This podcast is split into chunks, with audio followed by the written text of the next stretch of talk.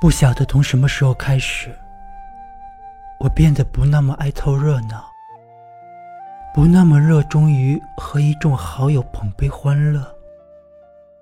我终于还是回到了最初的自己。一点多的时候，我起床，打开电脑准备写字。我知道我肯定是睡不着的，所以干脆别浪费时间了。你知道，当你失眠的时候，发现全世界还有那么多人陪你一起失眠，那是一种多么欢乐的心情吗？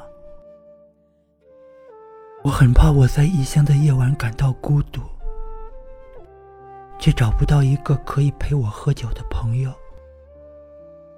有时候我不是那么勇敢的，我并不是时时刻刻都勇敢的。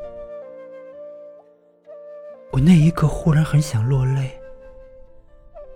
我想，为什么人生要有这么多艰难和选择？为什么我们还要对生命本身感恩？为什么从前和未来都离我们那么遥远？为什么我们手里只能握住不知道如何是好的现在？很晚的时候。好像是两点半吧，我接到了新年的第一个电话。一个好友打来，跟我说新年快乐。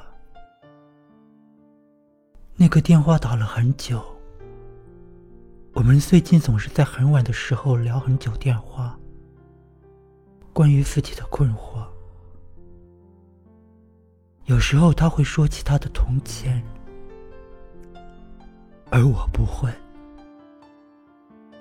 我希望来年我写总结的时候，可以以一种很欢乐的心情，甘愿忍受眼下的孤独与痛苦，是因为我们知道将来必会因此而获得。我相信我们都还有梦想。当我回望多年前的四季，